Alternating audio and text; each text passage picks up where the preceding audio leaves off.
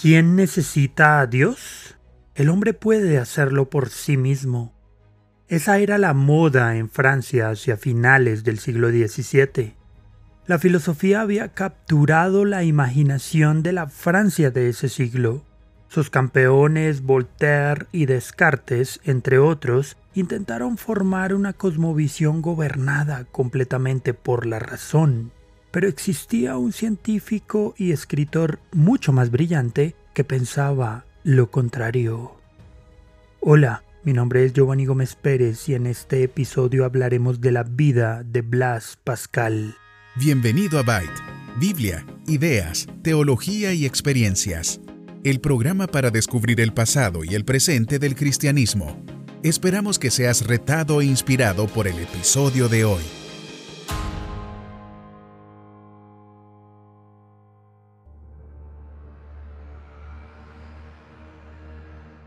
Blas Pascal nació el 19 de junio de 1623 en la ciudad de Clermont-Ferrand, en el centro de Francia. Su madre murió cuando él tenía tres años. Después de eso, su padre trasladó a la familia a París, donde educó a Blas y a su hermana. Ya a la edad de 10 años, Blas estaba haciendo experimentos originales en matemáticas y ciencias físicas. En 1640, a la edad de 16, publicó un elogiado ensayo sobre las secciones del cono. Entre 1642 y 1644, Pascal desarrolló una máquina de cálculo para que su padre pudiera usarla en su trabajo, pues era un recaudador de impuestos. Luego inventó la jeringa, refinó el barómetro de Torricelli y creó la prensa hidráulica, un instrumento basado en un principio que llegó a conocerse como la ley de Pascal de la presión.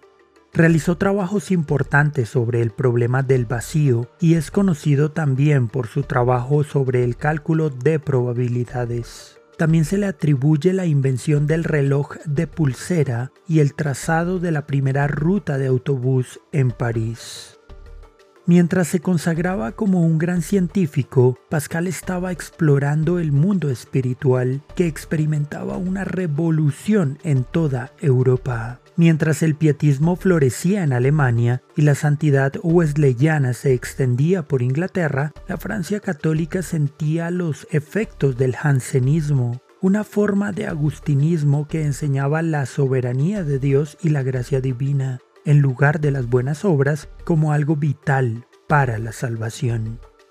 En 1646, Pascal entró en contacto con el jansenismo. Pascal, sin embargo, continuó en un debate espiritual interno. Luchó con la dicotomía entre el mundo y Dios. Sin embargo, en la noche del 23 de noviembre de 1654, Pascal experimentó una conversión definitiva durante una visión de la crucifixión escribió su experiencia en un pergamino que llevó consigo el resto de su vida cosido dentro de un abrigo. Este texto comenzaba con la palabra fuego.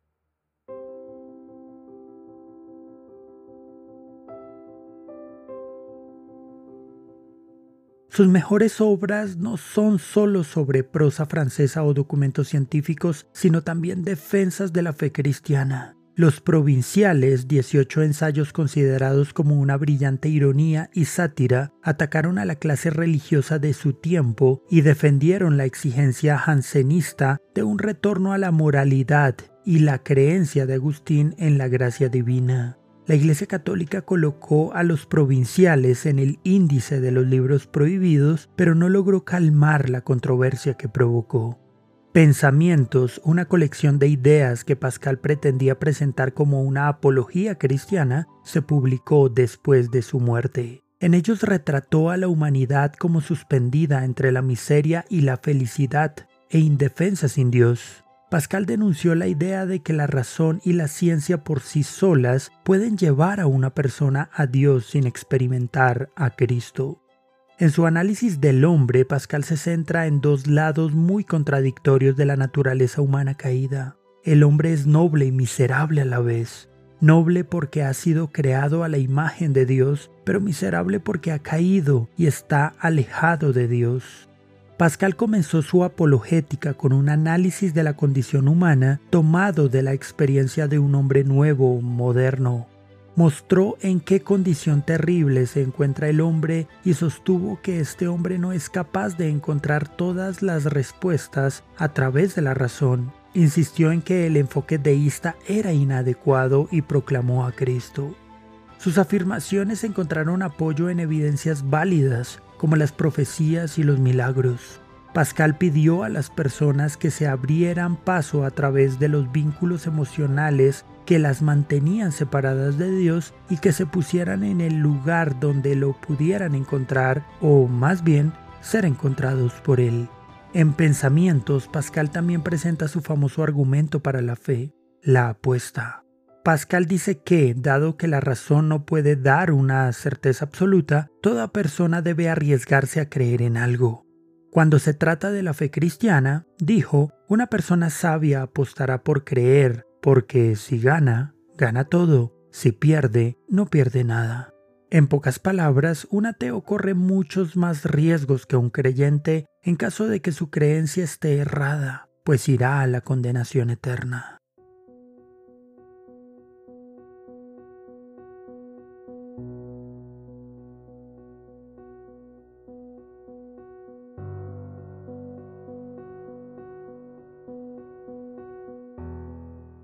Pascal fue, en esencia, un gran apologista. Cristo y la necesidad de redención a través de él eran fundamentales en la defensa del cristianismo. Voltaire y otros eruditos denunciaron a Pascal como un fanático triste.